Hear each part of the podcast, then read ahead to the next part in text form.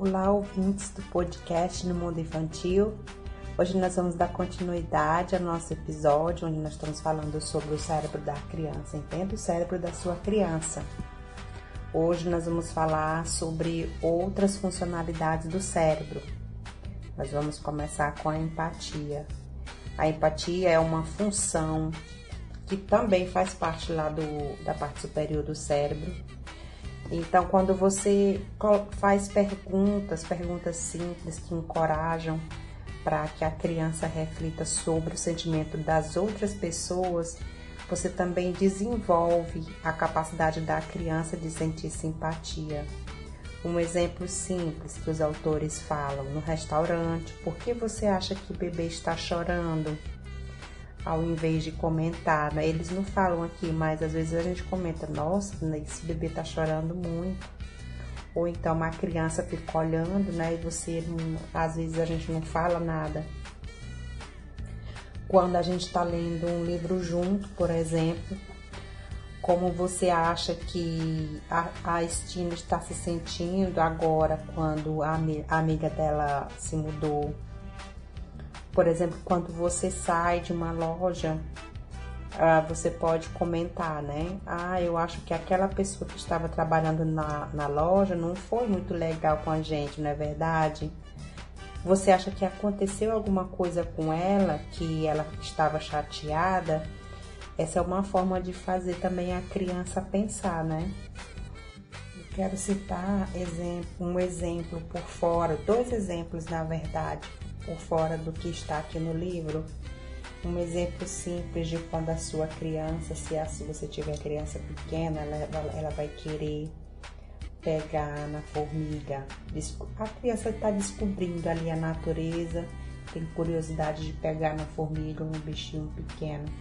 Se você pedir para ela soltar, ela vai soltar de qualquer jeito.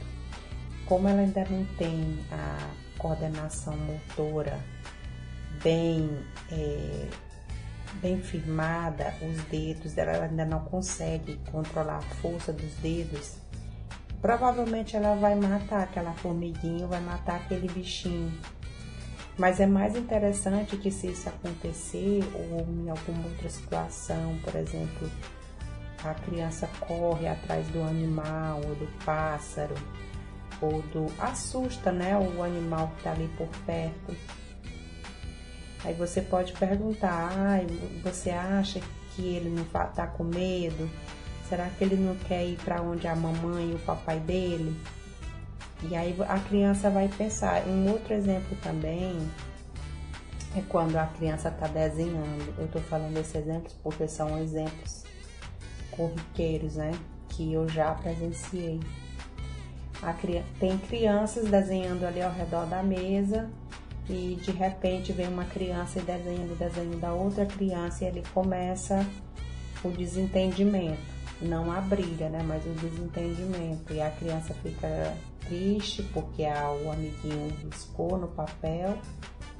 Aí a gente pergunta, ai, ela pode riscar no seu papel? Aí ela começa a ficar triste, não, não pode. Por que que não pode? Aí ela começa a pensar, começa a se colocar na situação do outro. Por que, que o outro não gostou? Por que, que o outro fica triste? Porque ela traz essa realidade para ela. É mais fácil que você, como educador, como pai ou como mãe, enfim, não só o pai e a mãe, mas como educador no geral, como cuidador que você traga sempre essa realidade para o mundo da criança. E não que você diga exatamente que é certo ou errado. Ah, você não deve riscar no papel do outro. Ah, você não pode pegar nesse bicho. É, a criança não vai refletir, ela não vai entender, ela não vai ativar essa parte do cérebro superior dela, a, a funcionalidade da empatia porque ela não vai desenvolver essa capacidade de pensar no sentimento do outro.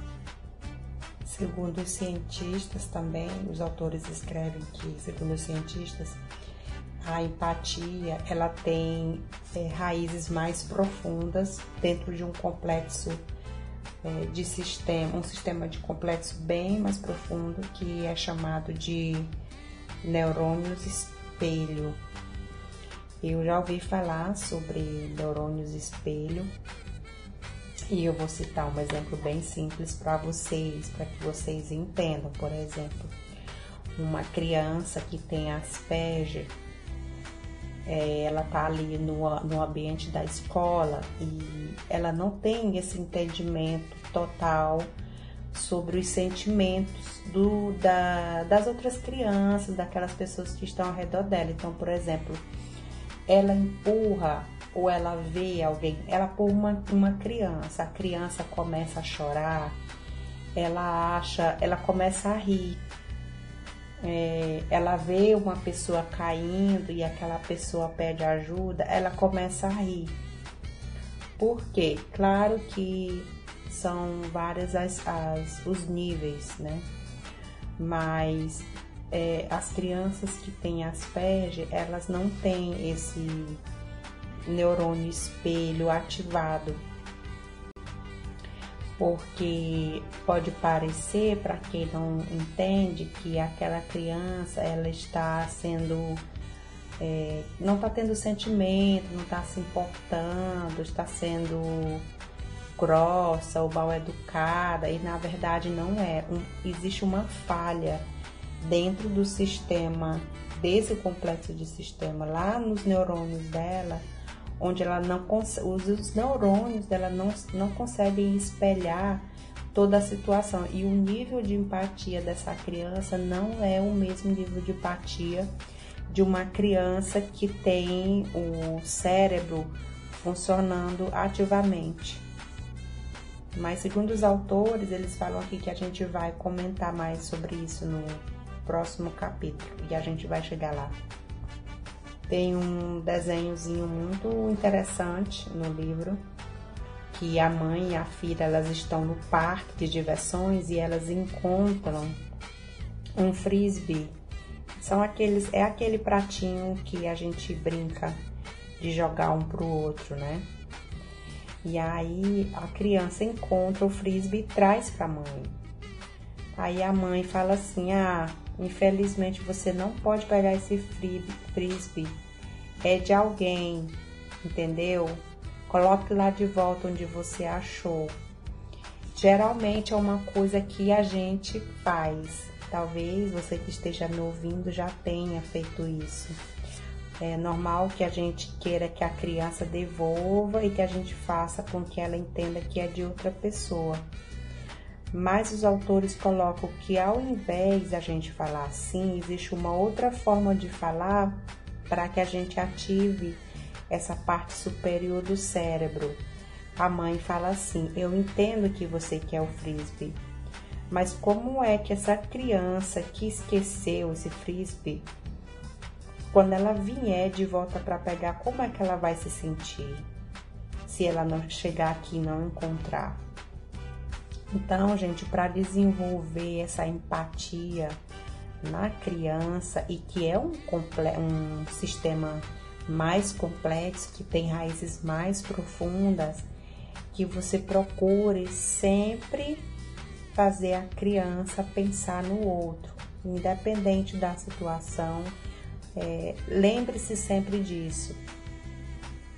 Trazer à tona perguntas para que a criança comece a pensar, ah, ok, então o outro pode vir buscar, o outro vai se sentir assim, ou então, segundo o exemplo que eu falei para vocês, né, que a gente aplica muito, assim, no, no nosso dia a dia, é trazer o que aconteceu com a outra criança ou o que ela fez com a outra criança, trazendo para ela. É, no caso, se a criança morde, criança morde, o seu filho morde uma outra criança. Aí você pergunta, olha, aquela criança pode morder você? Com certeza ela vai dizer que não. Por que, que ela não pode morder? O que que acontece? E aí a criança vai começar a pensar. Todas essas funcionalidades que a gente está falando aqui no podcast, elas levam ao objetivo mais importante que a gente quer que a nossa criança tenha, que é um sentimento forte de, pela moral. Quando a criança pode tomar decisões sábias, controlar a si mesma. Quando ela consegue, do lado de fora, ter empatia, entendimento de si mesma.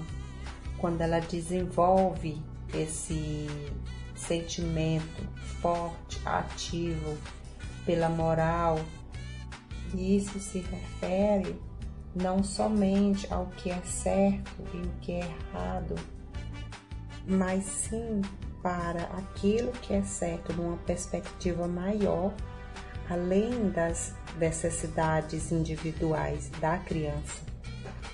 Então é sempre uma questão de treinar o cérebro da criança, estabelecendo perguntas também para a moral, para ensinar a criança sobre moral, a gente estabelecer perguntas, como por exemplo, é, está tudo bem dirigir quando o sinal estiver vermelho, se alguém estiver machucado e se tem que, e se aquela pessoa que estiver machucada tiver que ir rápido para a emergência?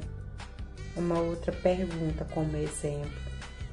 Se você vê alguém fazer mobbing, fazer uma brincadeira, né, com uma outra pessoa no, na hora do intervalo da escola, e se não tem nenhum adulto por perto, o que você faria?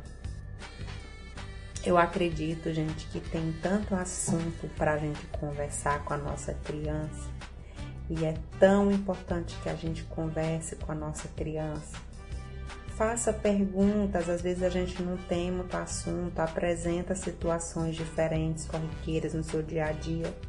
Muitas vezes a gente vivencia, a gente experiencia né, no trabalho da gente, nas nossas relações com os colegas de trabalho, algo que a gente vê na TV.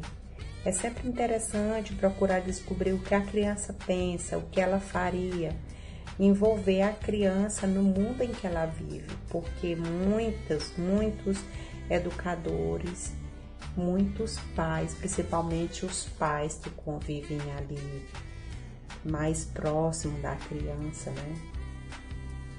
Não somente os pais, mas aquelas pessoas que têm um contato mais próximo com a criança durante a rotina dela a gente acaba deixando a criança um pouco de lado, porque ela tá ali brincando, ela tá se entretendo, ela tá no quintal, ela tá na TV.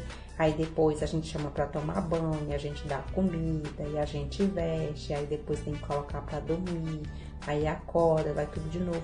Então acaba que a gente deixa aquela criança ali meio que de lado, de lado, não esquecida, mas é como se a criança estivesse ali fisicamente, mas ela, a gente acaba não envolvendo a criança no mundo, no total, no contexto geral. E para ouvir o podcast completo, você acessa o meu canal do YouTube no Mundo Infantil Aproveita e se inscreve lá para você ter acesso a todos os vídeos, ativa também o sininho de notificações. O link está na descrição do vídeo ou na biografia do meu Instagram no Mundo Infantil Podcast. Venha conferir muito conteúdo de qualidade, tudo organizado para você.